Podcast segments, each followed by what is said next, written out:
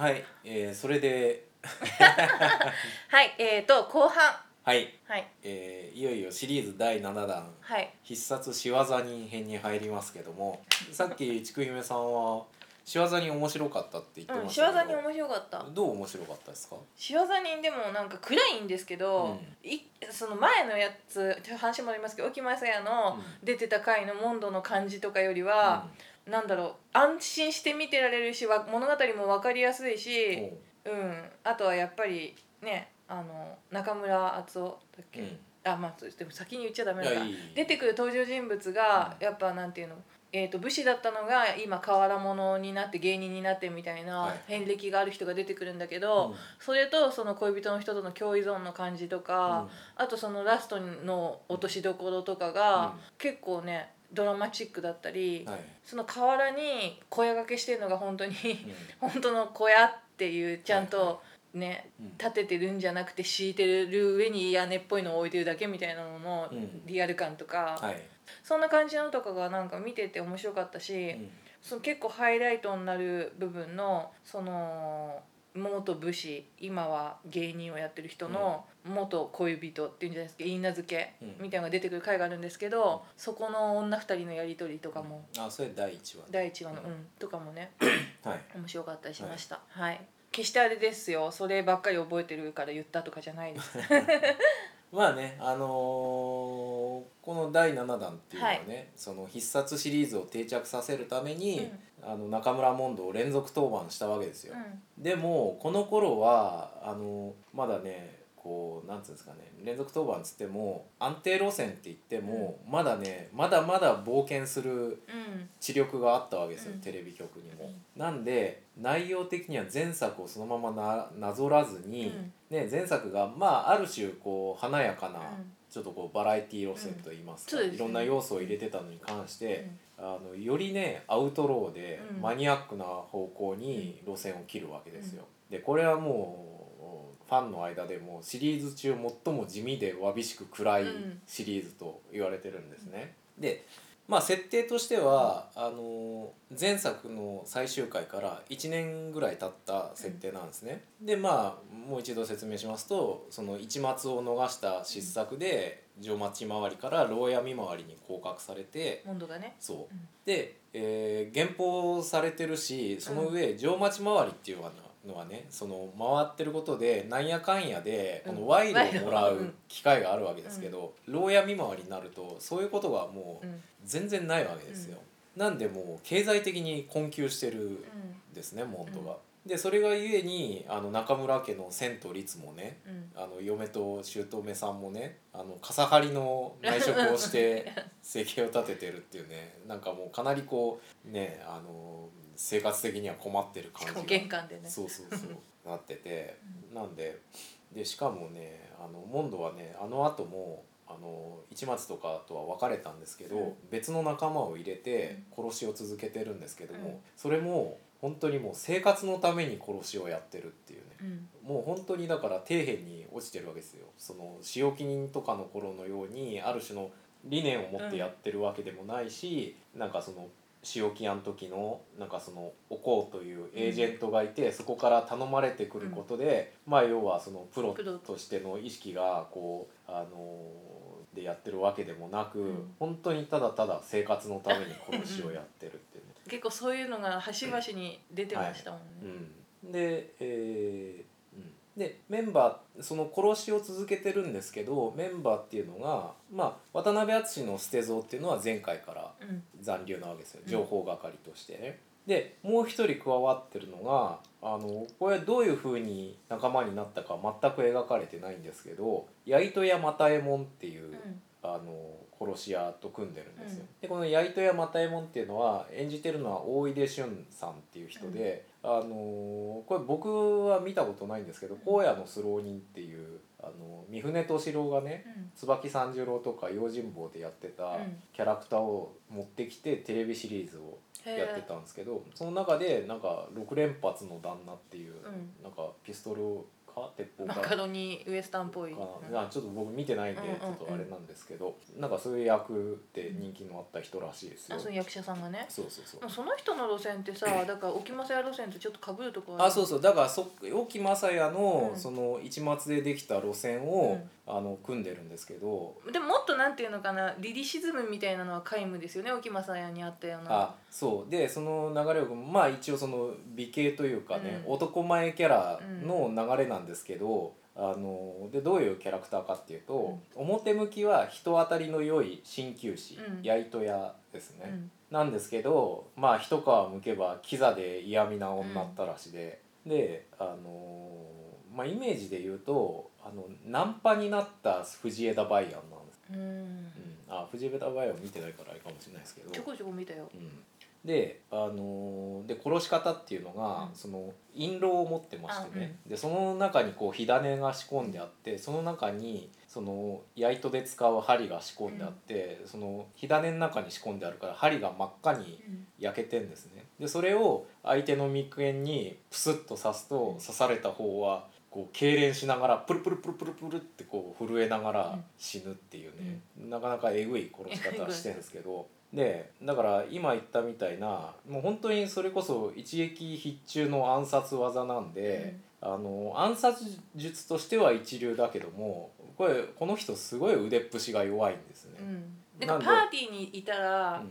あんまりなんか連れて歩きたくないよねえどういうこと？あだからこう RPG だったら、うん。結構なんていうのハイリスクハイリターンすぎるっていうかああそうね。あんまこれちょっと入れたくないなはいはいみたいな、はい。あので そうそう。だから本当にそのパーティーに入れたくないタイプの人間で、性格的にもねだから腕っぷしが弱いから、うん。臆病ででしかも縁起担ぎ屋なんですね、う毎回その殺しに行く前になんかおみくじを引いたりとか、占いやったりとか、あとなんかそのハイテク旅の小ハゼが飛んだっていうんでそれをわざわざ焼いてうん。新しいのを出したりとか、まあなんかそういう本当に臆病なだけになんかそういう弦を担いで、うん。あのまあそそれがゆえに万全を期して仕事をするっていうタイプでこれなかなかねあのなんか普通の時代じゃ出てこないタイプのね、感じで。だからあれですよね。あの色枠的なキャラクターですよ、そんな感じだね、うん。でも色枠ほどなんていうの潔さとか、こう竹で割ったような感じがない、うん。うんうん、かななんだろう小小物感がすごい。そうそう。あだからあれですよ。あのあ色枠ってもともとねあの東海道四谷階段の伊右衛門うん。でしたっけ、うん。のあれですけどなんかそれにくっついてるなんだっけ直次郎だあっけ、のーえっ、とほら薬飲ましちゃう人でしょ？大きくお岩さんに。えそれってあんまの方じゃなくあてじゃなくて？じゃなくて、うん。あの天地茂版ので、うん。一番最初になんか一緒に悪さしてなんかつるんでるコアクトみたいなのがいるんですけど。わかんないしその映像で見たことないから。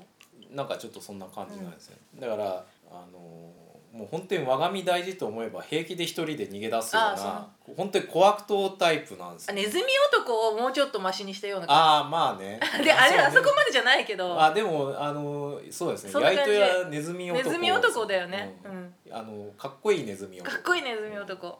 ね。だからこうバンドで言えばですよ。出たバンドだって。もう金だけでつながってて、だからもうプライベートは関係ないと、うん。そんな理念も何もないとそういうタイプです、ドラマーがいないからちょっとそのライブの時だけ呼ばれるドラム叩く人みたいな感じ、うん、まあそんな感じ、であそうそうさっき言い忘言い忘れてたのが、だからそのモンドっていうのはあのこうさ左遷さられえ？左遷された？左遷されたサラリーマンの悲哀を描いてるんですよ、前のシリーズはまあそのなん仕事と家庭に挟まれて、あのっていうそのサラリーマン全体を描いてたら、今度はさらにもっとこう落ちぶれたうん。サラリーマン的な人っていうのをそういう悲哀を出してて、うん、だからなんか仕事に理想も持てずにもう目の前のことをこなしてる的なね感じになってるわけですよ。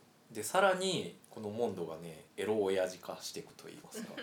なんか春画を集めてた集めてた集めてなんかそんな感じのなんでなのあれ。サービス、うん、サービス？わかんない。わかんないって感じになってくるね。うであとこの頃からね中村モンド酒を飲むようになるんです。あのこれまでのシリーズは、お酒一滴も飲めなくって、もう甘党で大福とか食べてる、であのまあ筑姫さんには貸してないんですけど、うん。あの塩木屋家業の中で、まあ、名エピソードがありまして、一筆形状5億が見えたっていうエピソードがあって、それはもうかつてのモンドの、モンドがまだその剣の修行をしてた頃の、まあ、同門の人間を殺しに行かなきゃいけないっていう話なんですけどそれの冒頭で、あのー罪人の首切り役をやんなきゃいけなくなったモンドが、もうあの裏じゃもう何十人何百人と殺してるのに、そういうところで首を切ったらっていうことにもうすごく嫌悪感を持ってて、だからそういう殺し屋のなんていうんですかある種の大義名分なくやっぱ人殺すっていうのに非常に躊躇のある、てかもうどんだけ職業落ちてるんですか。うん、っていう感じでやってたんですけど、でその時にこう酒を飲むっていう描写があるんですけど、飲んだけどもやっぱ受け付けなくて吐くみたいな。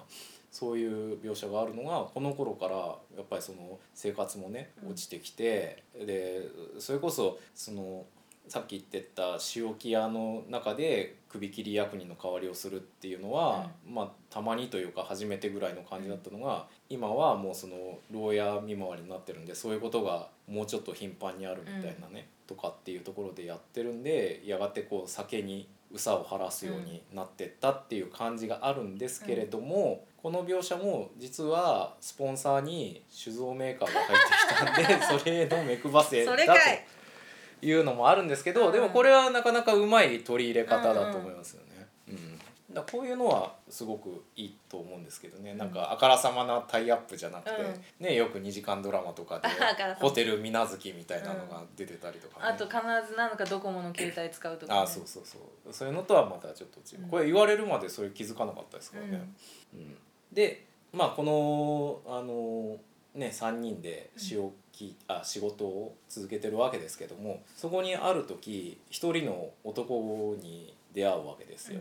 でその男っていうのが中村敦夫が演じる赤井健之助っていう男なんですけど、あのこのまず出会いがある日あのなんか白塗りの男に「金貸してくれ」っつって言われるんですね。いきなり言われるんですね。道で。そう でこのシチュエーションっていうのは、あの必須あ違う。暗闇仕留め人の冒頭で、うん。あのあの人金田一耕助。古谷一行。じゃなくて映画版の方。なんで名前出てあの人。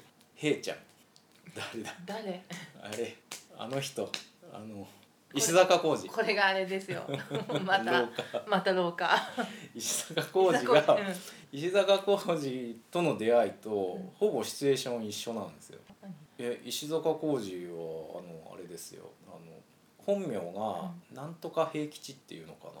まあまあいいやそこはそこはれで大橋巨泉にうん「平ちゃん平ちゃん」ってこう、ギミアブレイクとかで言われてたっていうね。あもうこれもいいですけど、うん大丈夫大丈夫。いくつなんですか重森さん。全然さそんな年じゃないじゃん。ギミアブレイクはだって「笑うセールスマン」とかもううちの母も言ってましたよ。え？もう重森さんなんでこんな私たちの世代みたいなことばっか知ってんの？知らないけど。ラジオ聞いてますか？うん。はい、はい。え何？でまあそのそういうシチュエーションが似てるわけですよ、うん。だからこでこれちょっとうがった見方なんですけどね、その仕留め人っていうのがもともと違う企画をやろうとしてたのににうん。こう無理くりモンドを入れてきたっうん。ていうのでできた作品なんですけどその違う企画っていうのがその後に「おしどり右京捕物車」っていう番組があってそっちにこうスピンオフというかうん。企画が流れたんですけどその時主役を演じてたのが中村敦夫なんですね。で今回その赤井健之助っていうのでそのオファーが来たっていうのはなんかつながりあんのかなみたいなうんとこもあったりするんですけどでその「おしどり右京」っていうのも夫婦ものの話だしあの今回その赤井健之助っていうのもある夫婦の物語なわけですよ。でそのどういう夫婦かっていうともともと赤井健之助っていうのは、えー、と沼木藩っていう地方の藩の、うん。あれ本当にあんのかな？架空かな？と架空じゃないかな。ね。うん、のあのまあエリートの侍なわけですよ、なんかそこの奥方になるような人ともともと言い名付けだったようなね、なんですけどある日その旅芸人のお歌うん。これが中尾美恵なんですけど、と旅芸人と出会ったことによって恋に落ちて、で、えー人一人殺めてそれで脱藩して駆け落ちしちゃうっていうそういうキャラクターなんですね。あれでもうんそこは詳しくどういう経緯でそうなったかは描かれてないんですよね。まあそこは割と言葉でさらっと言ってるけど、でしかもその婚約者の方が先に裏切って殿様と結婚しちゃったみたいな経緯があったみたいですよね。なんか話聞いてると。いやーいや先にだから裏切ってっていうかまあだからその女の人の方からそうじゃなくて結局そのお殿様の目がついてっていうことだから、そう。だだからそこでは婚約者としていたんだけどより権力的にこっちを、うんだから殿様を断らないで殿様の方に行っちゃったからあでもそれは断れない断れないのかな？婚約者いたら多分でもいやいやそういうの関係なし。いやいや。断れると思う。断りきれないんじゃないですか、そう？うん、だしまあもうその健之助まあ本名なんだっけ？なんとか森之助って名前なんうん、ですけど、ちゃんとした名前があった、うん。もうもうだからまあ恋に狂ってうん。全部捨てて逃げ出したっていうね、うん。でもうお尋ね者になってるわけですから、うん。制御につけないわけなんですね、この人たち。なんでその殺しの仕事が必要だっつって、あの旅先で知り合った一松の紹介で中村問答をうん。頼って江戸に出てくるっていう設定なんですけどでお尋ね者なんで顔を隠すために普段から白塗りをしてうん。大道芸をやってるんですね。む仲間じゃないですか。うん、なんか色違う。だけど 僕は銀色ですけどね、だけどこれいやお尋ね者なんですか？えお尋ね者かどうかはちょっと僕の過去あんまほじくらないでほしいんですけどあのでどんな芸をやってるかっつうと、なんかその中尾美恵がうん。横でなんか、あれなんて楽器なんですけど琵琶みたいな。三味線。三味線？三味線でしょ？でも三味線と形違うけど、琵琶はだってこれ丸い形ですよ、うん、なんかあれもちょっと丸っぽい。丸かったし月金っつったっけ？なんか月のことって書いて、うなんかまあちょっと普通の三味線と形の違うやつ。弾いてて、でそそれで演奏と歌を歌ってて、なんかやってると横でなんかなあれ何傘っていう。なんか丸いなんつうのすげ傘ってなんかちょっと真ん中尖ってる感じだけど、うん。変時代の人とか被ってるやつでしょ。まま丸っぽいなんかちっちゃい傘をなんかかぶってなんかちょっとこう、なんですかポージングしてて、でなんかあるところでその中尾美が演奏が終わって「はい」って言うとなんかその傘をボーンと投げて、その間になんか刀をうん居合抜きでボーンって言って「はあ!」っつって刀を抜くんですけどそれだけっていうね。抜いて本当は傘をバッサリ切るっていういう感じのやつを見せたかったんだよね。なんのかどうかわかんないけどでも実際使ってる刀は竹光で、抜いて終わりっていう、全く面白くもなんともない芸をやってるんですねこの人たち。でまあそれでこう日銭を稼いでるわけあと結構ブーイングされたりしててね。うそりゃそうですよ、ね、つまんねえぞって言われ全然面白くないもん実際、うん、でまあそんなことやっててで日銭を稼い全然そんなんだから稼げないし、あとねこの2人組はねちょっと金が入ると、うん。後先考えずにもう金使い切っちゃうってね、なんか破滅型の夫婦なんですね。だから本当にそれこそ共依存っていうか、あのーまあその仕留め人の時の石坂浩二のやってた役が、まああの侍としての表舞台から脱落して、まあ侍って言ってもあの人は蘭学者だったんですけど、であの奥さんのために殺しの道に入るっていうのは、まあ同じような設定なんですけど、その石坂浩二がやってた糸江貢っていうのは、まあその社会変革の理想っていうのを捨ててないみたいなところがあって、まあインテリだったんですけどこの赤井健之助っていうのは理想も葛藤も何にもないんですね。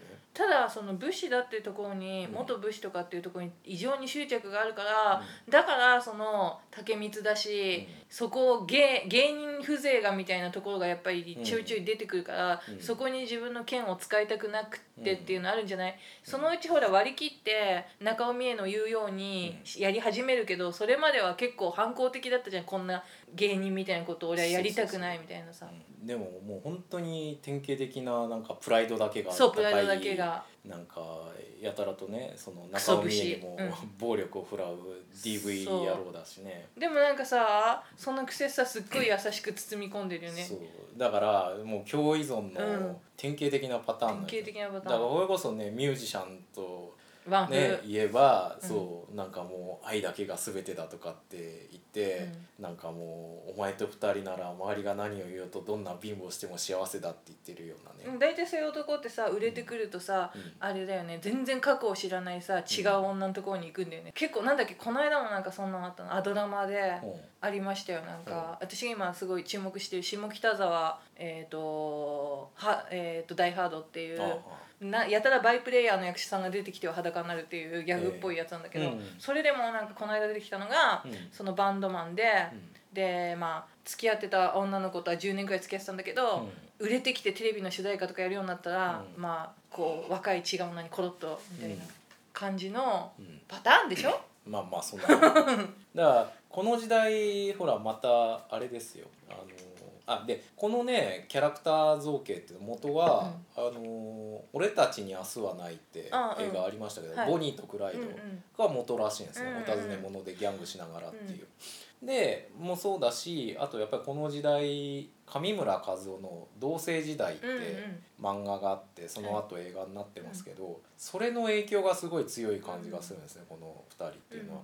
うん。ボニークライドも共依存ですもんね、うんただこれね多分最初作った時のキャラ設定はそれこそさっきちくひめさんが言ってた、うん。その侍を捨ててっていうのの葛藤みたいなので、だからそういう意味で結局その前回の「塩木屋家業」の最終回で、その面を割れなくってそれまでのなんかブチブチ、ね、家庭の文句言いながらとか、あと奉行所の文句言いながらもでもどっちも捨てられなくってそこにしがみついてるモンドっていうキャラクターとの対比になったら、うん。これはその一松っていうキャラクターがアマチュアで仕置きをしてるモンドとプロフェッショナルっていう対比うんと同じようになんかその侍を捨てた人間うん。と侍にしがみついてるうん。人間っていうのの対比でそこが描けてたら、うん。多分すごくうんいいのになってたと思うんですけど、いまいちねそういうところが掘り下げられなかったんで、うん。そういう意味ではキャラ的には弱い。うん。荒いっていうか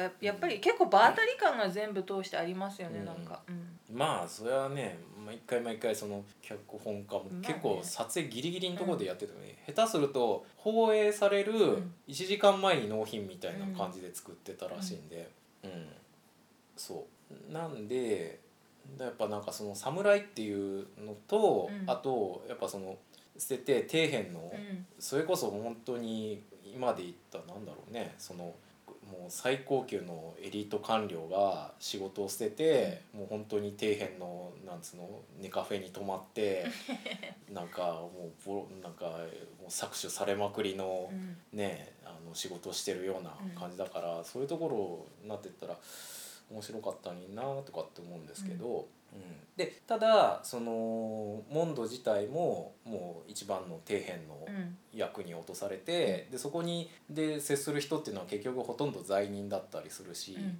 えーあとやっぱりその健之助とかがうん。接するのもそれこそ変わら者みたいなうん。ところでやってるから、なんかそのいわゆる堅気の世界からつまはじきにされたような人たちの交流っていうところで、まあそういうところの情を描くっていうのでまあわりかし最初の方はその被害者だったり頼み人だったりするのがその女郎だったり、あのもうそれこそ仕事も何にも失った人だったりとかっていうところでやってたんですけどやっぱねちょっとそれだと暗すぎたんでしょうね、だんだん普通の必殺になってったんですけど。うんあそうそう。でこの健之助っていうのの殺し方っていうのはそれこそ刀を捨てて刀使いたくないっつって言ってて、なんだかよくわかんない。その刃物が仕込んである指輪をしてて その指輪の刃物で相手のねあの昔ね江戸時代皆さん曲げを言ってますから、で曲げのそのもっといって、その言ってあるこう紙の小よりがあってそれをスパンと切ると。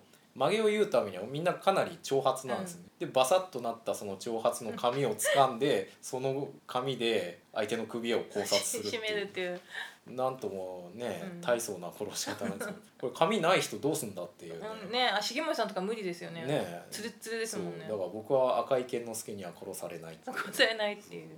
まあそういう感じなんですね、うんでただでさえねこの裏稼業っていうのは、あの命の危険がつきまとうわけですけど、お尋ね者になってたらさらにマークされるわけじゃないですか、だからやっぱりその赤井健之助を仲間に入れるっていうことに対して、うん。人一倍臆病者で卑怯者の矢糸や又右衛門はもうこの加入を拒むわけですよ。すごい最初ブーブー言ってましたよ。そうだからその健之助に向かってうん「俺はおめえさんを信用できねえ。だから一緒に仕事をする気もねえ」ってもう言い放つんですね。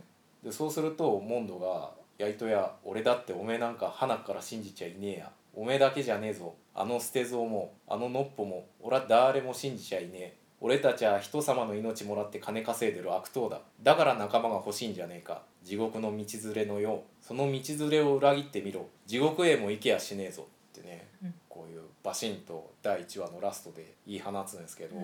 これやっぱりあの前回の前回っていうかその前作の「仕置きや家業」で言うと結局やっぱそのギリギリのところでうん。仲間を取った人間のセリフとしてはなかなか眼蓄のあるセリフなんですけどね。うん。おおって思いました。そうおおって思ってうん。決まったって思うんですけど、その後中村敦夫がうん。ボソッと「それにしてももっと金は欲しいな」ってね そう。KY 発言をす敬愛るわけですよ。発言してでそれに対してもうモンドがもう「はあ」みたいな感じで「バカ野郎」って言って終わるのが第1話なんですけどね。だからこれはもう塩木屋家業もあの初期の頃はうん最初仲間内でこう一枚板みたいな感じで信頼しきってない感じがあったんですけどそれ以上にもうお互いがなんかもうおお互いのことを信用してないギスギス感がねこの仕業人っていうのはあるんですね。うん、まあそのねそのギスギス感がねまたいい感じなんですよね。うんだからそれこそさっきからやいと屋のことをもう嫌味でしょうがないやつって言ってんですけどまあ確かにそうなんですけどこれがねこうドラマとして見るとね、なかなか大人のドラマというかね、そのみんないいやつばっかりじゃないっていうのがこれまた味わい深いね。特にそれでやりとやがねめちゃめちゃクローズアップされてるわけでもないからいい味付けになってる気がする、うん。まあ、たまに主役会っていうのはあるんですけどあのそうそこまでそのうん。なんかモンドに対するアンチテーゼっていう感じが最終回以外はないんですけど、うん。でまあそれはちょっとまた後で話しますけど、まあだからこの仕業人っていうのは仕事の死に技っていうのは「業」って書くの。人って書くんですけど、あのこれねあの立川談志がうん。落語っていうのは業の工程だって言ってるんですね、あの落語論の中で。でその業の工程ってどういうことかっつうとあの人間のダメさの工程うん。でで落語っていうのはまあその落とし話で、うん。単なるその滑稽なお話っていうんじゃなくて、うん。その人間の例えばなんだろうな仕事行きたくないっつったら仕事行かないし、ん。酒に溺れちゃったりとか、あと女に溺れちゃったりとか、なんかそういうダメな部分を肯定するのが落語だってうん言ってるんですよ。で要はその講談とかっていうのが、うん。いわゆるその侍社会とかの美談とかそういうのを描いてるけど、うん。落語はそういうのを描かないと、ダメな人間のダメっぷりを描いてるっていうんで「業の工程」っつってるんですけど、なんかそういう意味でこの「仕業人」っていうシリーズは非常にこう僕は落語的だなって思って。あのモンドはもう結構今回スケベ親父になり下がってるし やいとやは自己中だし、うん、やり手はもうスケベ親父ですもんね、うん。まあ公職っていうか、うん。まあ本当にプレーボーイって感じですね、で健之助はもう今日依存だし、どうしようもない、うん。だで結構ね落語って嫌なやつが栄える話っていうのが多いんですね、で例えばなんだろうな。居残り左平次ってあのフランキー堺が幕末太陽伝でやってた主人公ってその居残り左平次が元なんですけど、やつとかあと包丁っていうなんか真男あの奥さんと住んでるけどその奥さんを追い出すために友達と真男芝居を一杯打ってそれで奥さんを追い出そうとする話とかあるんですけど、そういうやつとかあと小金持ちっていううんとそそれこそもうそのスラム街みたいなうん。貧民窟で住んでる者同士がそのうちの一人がこうもうなけなしのあれで溜め込んだ金をあのもう死ぬ直前になってもうそれを残していくの嫌だっつって持ちに来るんで飲む飲んで死のうとするんですけど、うそれを知った隣の男がその死んだ後に焼き場に持ってって死体を焼いてその腹の中からその金を取り出して、それで後々成功するっていうようなそんな話があったりとかね。すごいねそれ。そう。なんかそういうなんか割とダークな話って多いんですけど、割と今回の仕業人っていうのはそういうテイストに近いなって僕は思ったりするんですけど、うんそれこそねあの六代目三遊亭圓生っていううん。人がいるんですけどこの人ね嫌なやつやらせるともう絶品なんですけど、うん。その人がやる包丁っていう話のあのキャラクターに出てくるキャラクターがいるんだけど、もうやいとやってそんな感じなんですよ、うん。僕の中で、うん、まあ不人情でねなんか なんか女ったらしで、うん。でなんかキザ棒でみたいでも女から見るとかっこよくないよ。な、あそうですか、うん。うんなんかネズミ男っぽさしか なんだろう全然なんかうん。だから行為として女ったらしやってるけど、ん。あ垂らされないなと思いながら見ちゃう。これでコロッといく人がなんでなのかわかんないなっあてー。まあなんですかね。いろんな技を知ってるからじゃないですか、ん。やいとやは。体に精そそういうのあれでしょ？学びに行ってんでしょ？学びに行ってるっていうか。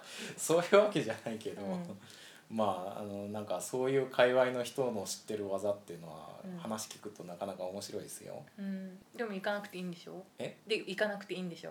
あまあ筑姫さんは行かなくていいと思いますよ。うん、僕はねほら小沢昭一イズムでうん。いろんなところに行ってますから。かでそう。そう。でまあ最初のうちはうん。お互いがそういうふうに不信感を持ってうん。話が進むんですけど、まあやっぱりね連続ドラマですしね、だんだんそのチーム感が生まれてくるというかね、だんだんまああの特にやっぱ最初ちょっと暗くしすぎたせいもあって、うん。途中から割と普通の時代劇というかね、まあ普通の時代劇っつっても当時の必殺ですから、うん。今から見たらかなりダークですけど、うん。まあまあ割と今までの必殺っぽくなってくるわけですよ。でそうこうしているうちにやっぱり、あの最終回ですよ、うん。崩壊劇があるんですけど、うん。こう崩壊劇がどういうあれかっていうと、まあそのこの仕業人チームがですねある地方藩の柴山藩っていうのがあるんですけど、そこの江戸家老殺しに成功するわけですよ。なんですけどで普段の話だったらそこであの殺しにかけてそれで終わりなわけですよ。でこの最終話っていうのはそこから話が始まるんですね。であの仕事には成功するんですけれどもその残された家老側うんの娘婿があの下手人探しに、うん。あの名乗りを上げるわけですよ。でその娘婿、えー土屋小十郎っていうんですけど、これによって開始されてでその例によってやいとやがね殺しの前におみくじを引いて、あのやるんですけどそのおみくじをもうなんつうんですかね不用不用心にも現場に残してるうんんですよ。でそのおみくじを手がかりにその娘婿の小十郎があの江戸の暗黒街に通じる江戸屋っていう、うん。あのまあね、殺しもやってるであろうそういうところに探索をうん依頼して、でそこから足がついてやいと屋の名前がうん。割れるんですね。であのこの江戸屋たちがあのやいと屋を襲撃するんですけど、その時にたまたまこの赤井健之助がやいと屋のところに来てるんですけど、やいと屋はちゃっかり逃げ出すんですけど、あのそれを食らってあの健之助だけが捕らえられるんですね、もうこの辺も非常にネズミ男的うんな、ね、感じになってで健之助は捕らえられて、まあ、例によってまた拷問にかけられるわけですよ。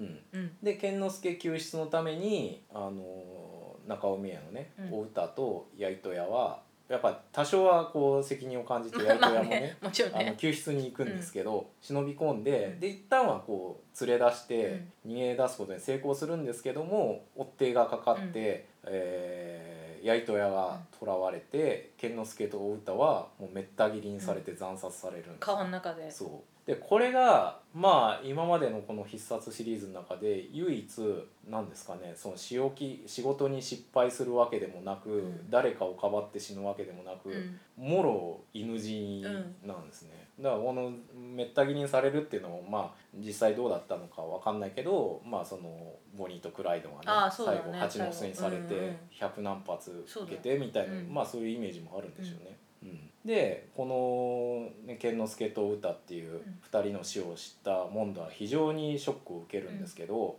ただね最終回までモンドと健之助が深く共鳴したりもしくは本当になんか理念で反発したりっていうエピソードがうん。ちゃんと描かれてないから、なんかすごい唐突な感じがするんですよ。特に交流がない感じなんだよね、うん。感情の交流が。そそうそうそう、だからもちろん意見の対立とかあるんですけど、そのねそれまでのあの石坂浩二とか、とかのそういうなんだろうな殺しとか生活に対する根本的なとこでの意見の相違みたいなのがなかったから、ここでショック受けるっていうのがねやっぱちょっと唐突なんですね。うん。であのーこれ現実的なことを言うと、うん脚本家が今回阿部哲郎っていう人なんですけど、うん。これ僕昔ネットかなんかで読んだうろ覚えだから、うん。ちょっと自信ないんですけど、確かねプロデューサーから「うん。最終回なんで誰か殺してくれ」って言われたっていうね、うん。だからなんかそういうのでちょっとこの唐突感もあるかなっていうのはあるんです。であともう僕のね妄想のうがった見方をすれば、例えばその侍を捨てて好きな女と一緒になったっていうのは、仕置きや家業でもしもモンドが中村家を捨てておこうと一緒になってたらっていう姿をこの2人に見出してたとしたら、まあショックも受けるかなみたいなあ気はあるんですけど、まあこれは完全に僕の妄想ですーから。うん、あ割とよくあるファンのスピンオフの 妄想、はい。うん。で、うん。まあ、そういうのがあるんですけどでそれでまあやいとやは捉えられてるんですけど、そこで突然この柴山藩は、あのこの娘婿の小十郎に、うん。この事件の探索を打ち切ることを命ずるんですね。それなんでかっつったら、この藩は藩で調べてたら、うん。この家老が私欲から巨額の不正を行っていて、でことを騒ぎ立てるとこの柴山藩自体が幕府に取り潰される危険性が出てくるんで、もうこれは打ち切れにしましょうという話になってきたわけですよ。うん、でこれってその暗闇仕留め人の最終回の裏返しで、前はそのすごく立派な家老が、あこれそのと同じ話で立派な家老がいたけど裏であのアヘンを密輸入したりなんとかしてて、でもそういうなんか不正もしてるけど日本のうん。なんか開国派からしたら絶対必要な人間だって、そこで葛藤することであの糸井貢っていうのは返り討ちにあったんですけど、あのこれはやっぱりなんかその逆にその糸井貢が自分らが殺した相手にもなんかその好きな人間とか残された人間がいるかもしれないっていうののまさにその問題であのこのカルは不正をやってて殺されたけどもそれに取り残された残されたその娘婿とか娘っていうのはやっぱ身内が殺されたっていうことで不正は認めるもののやっぱりその暗殺されたっていうことに対して納得がいかないわけですよ。でってなってまあその自分の父親が不正を働いてたことを知って娘の方は悲観して自殺しちゃうんですけど、それを知ったその娘婿の旦那の方はもう何ですかね侍の対面も守んなきゃいけないし、でもその自分の舅である家老は不正を働いてて、藩の周りからも白い目で見られてるし、でも自分のねあの全てを奪われて自分はもうどうしようもないっていうんで、なんとかこれを仇討ちしたいっていう気持ちがあって。でやいとやは釈放されるんですけど、うん。あのこの娘婿はあの探索を手伝ってもらった江戸屋を通じて、うん。仕業人である中村モンドに果たし合いを申し込んでくるんですね。うん。でとにかくそれがその残されたその娘婿の小十郎にとってのけじめのつけ方でやるんですけど、それを知ったやいとやは、ね、酒を飲みながらなんかどっかこうお座敷でモンドと対峙しながら「え仕事人が金にならない仕事をするとでも思ってるのかい？芋侍め」とかっつってこう吐き捨てるんですね。でも モンドはあの、まあ、健之助と打ったの仇をうん。打とうっていう気持ちもあるし、まあ、この申し出を受けようとするわけですね。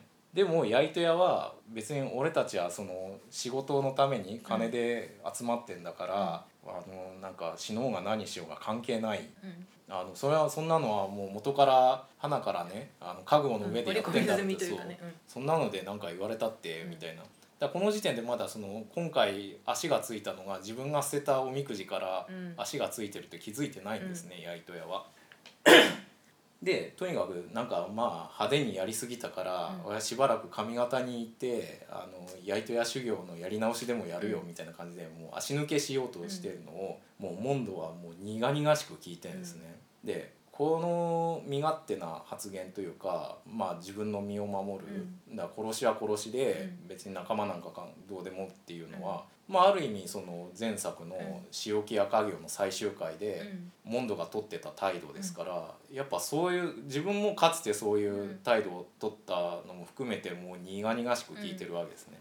でそれで足抜けかそいつは掟に外れちゃいないかってやいとやに問い詰めるんですけど、やいとやはもう全然動じないで掟じゃあおめえの方はどうなんだい？侍なら掟外れの果たし合いも構わねえってのかい？言ってたね。ね、言い放ってモンドはしばらく考えてお互い様か？うん。そうらしいなって言って、ボンドはもう黙って立ち上がって、うん。その現場に残されたやいとやのおみくじを置いて、無言で立ち去るんですね。でその時初めてやいとやはあ自分の過失でこの事態を招いたんだって知るんですけども、あのその後別にやいとやは改心するわけでも別にそそうその後何かの報いを受けてうん。死ぬとか、そういうことも全くないんです。だからこの辺がやっぱりこの当時のドラマの凄みのあるところっていうか、何でもかんでもその白黒決着つけないっていうね、これはねやっぱり今回見直してみて、やっぱ凄みのある最終回だなと思いましたよ。うん。だからやっぱモンドっていうのはその前回前前シリーズの最終回で、やっぱその非常になろうとして、うん。でもギリギリのところでやっぱりその仲間っていうものを,、取った男からしたら、そのやいとやの言ってる理屈もわかるけど、かつて自分はそういうふうに考えてたから、でもやっぱりそこで仲間のことを考えられなかったこの男とはうん。最後まで分かり合えなかったなっていうので無言で立ち去るっていう、なんかねいいですね。物語として深みがありますね。うん。だから結局さ比較してるけどさうん。水戸黄門とかは本当に気持ちの良いくらいここでこう来るっていうさ、うん。白黒じゃん？うん。そうじゃなくてもっとやっぱりさ人間とか本質的にさ、うん。どういうことなんだろうとかっていうさよりリアリティがあるかもねその白黒つけないし、表情やなんていうのその設定で見せていくっていうのはね、うん、だしこれってその第1回でね、うん。地獄への道連れがいるんじゃねえかって言ってた、その発言をもう否定されてますからね。そうだね。そう。だしもっと言えばあのあの仕置き人の時に、なんか最初モンドが仕置き人として始める前に、なんか心のどこかであ正義なんか信じられないけど、心のどこかでそういうのがあるんじゃないかと思って実手を握ってきたっていうのと、まあちょっと同じような感じですね、裏稼業でそんなお互い信用しきってもあれだけど、でもやっぱどっかでそういうつながりっていうのを信じてた人間にとってやっぱそれを完全否定されたわけですから。うん。で翌日あのモンドはその果たし合いの場に向かうわけですよ。でそこにもう行ったモンドっていうのはもう仕業人というか殺し屋でもなくもう一人の武士として、うん。人もう一個人としてそのなんだろうな仇討ちをする男と対峙するわけですね。でその時にもう中村モンド名前を問われてあの中村モンドだっつって名乗りを上げて決闘するわけですよ。でまあ今までね裏稼業で何十人として殺してきたモンドですけど、うん決闘とはいえまあ初めてここで罪のない男を切ってしまうわけですよ。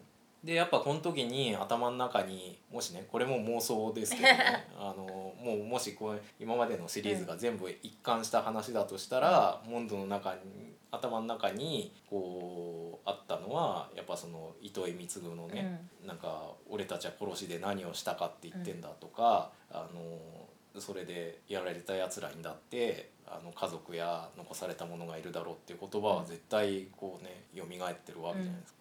ででもその殺しとしての大義名分もなく、ん。決闘っていう形でその男を切っちゃううんたっていうことはやっぱモンドの中でもうこれはもうピリオドを打たなきゃいけないっていう、うん。そのぐらいのねあの大きい出来事だったと思いますね。うん。でこれで果たし合いが終わって去るんですけど、うん。その時にその捨て蔵とやいとやが影からその成り行きを見守ってるわけです。でモンドが勝ってそこにこう2人が駆け寄るんですけどちらっと一別はするんですけど全く一言もかけずにその場を2人を後にするっていうね、やっぱねこの時もうモンドはねあのシリーズ中最も暗い表情を してるわけですよ、もう心底裏稼業が嫌になってる、だからもうこれで完全に裏稼業から足を洗って、もうこういう仕事とは決別するっていう決意のもとに朝もやの中に消えてくっていうところで、こうエンドなわけですね「仕業に」っていうシリーズは。ねだからやっぱこう連続シリーズの人気絶頂の、ね、キャラクターを作っててもこんだけ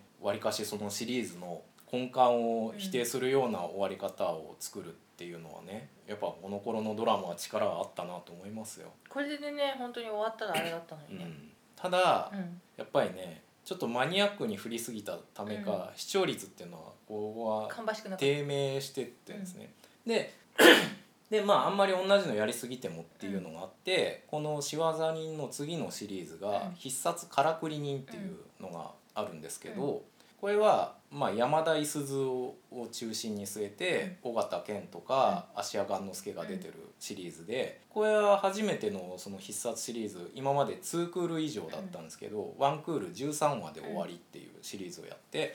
でこれがメインライター早坂明っていう脚本家が書いてるんですけど、あのーこれが今までこの話してきた「仕置き屋」とか「仕業人」っていうそのプロ化するっていう意味合いとはちょっと真逆のアプローチをやってるシリーズで、この中でその山田五十鈴の役が語ってるのが「私たちは涙としか手を組みません」って言ってて要はその本当にその悲しみのある殺ししか引き受けない、うん。で時にはねこの人たちお金取らないでやってたりするんですよ、だからそのお金を取って恨みを晴らすっていう大義名分っていうのをここでは一種否定してる感じで,、うん。でしかもこのからくり人っていうのは全員がかつて島抜けしたうん。疑似家族なんですよ。まあ実際の血縁関係も含まれてるんですけど、だからあのそれこそもう肩寄せ合って生きていく人間が、あのそういう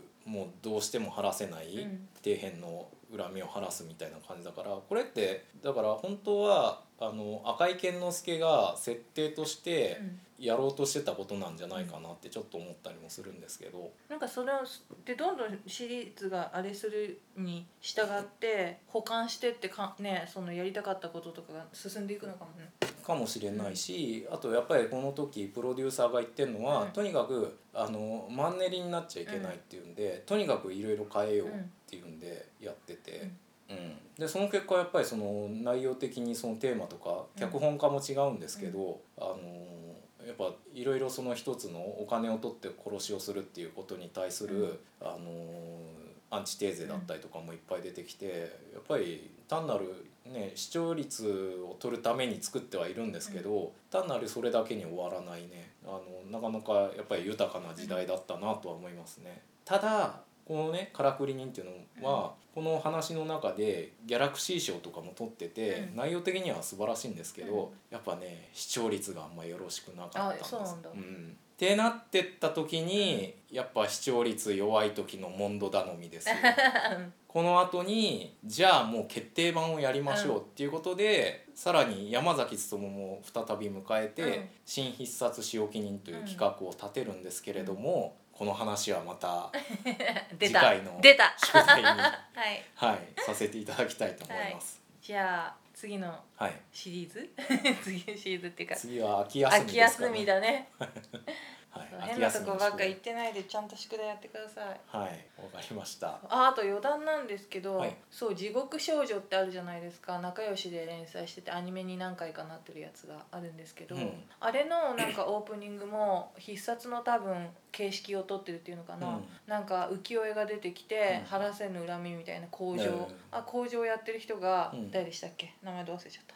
なんとか隊員の人。ウルトラ。ああ、アンヌ隊員？かな。菱見ゆり子。そうそうそうそうがやってて、うん。ナレーション。それでやっぱりあの骨女と、うん。みたいななんかそのいろんな5人くらい出てきて、メンバーが。うん。でまあトップになる地獄少女がいるんだけど、うん。それを中心にこう恨みを晴らしていくんだけど結構話がえげつないんですよ。え。介護施設の老人ホームで虐待を受けてる老人がとか、ーうん。本当になんだろう。あと割と親戚のいとことかにレイプされちゃった自分の妹がとか、いとことかが自分の家に居座り始めちゃって、うん。でお母さんとお父さんは不倫してるから家にいないしみたいなのとか仲良しだろって思うんだけど へー結構えげつなくてまあ、これは全部第1シーズンの話なんですけど、うん。今第3か第4シーズンまでアニメでできてるんだけど、うん。あれもなかなかえげつなくて、へうん、ーなんかあのーその僕は見たことないですけど「地獄少女」のオープニングにうん。必殺のナレーションを合わせるっていうマットは見たことあるんであ多分まあ影響を受けてるやつだろうなとは思ってたんですけどへえ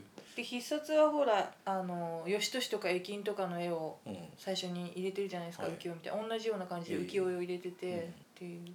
そうなんですよ、ちょっとそれも今度見てみますよ、うん、あの必殺はちょっとっていう人はうん。似たようなテイストなんでそこから入るといいかもしれあない、うん。あはい。はいなわけで。はい。はい。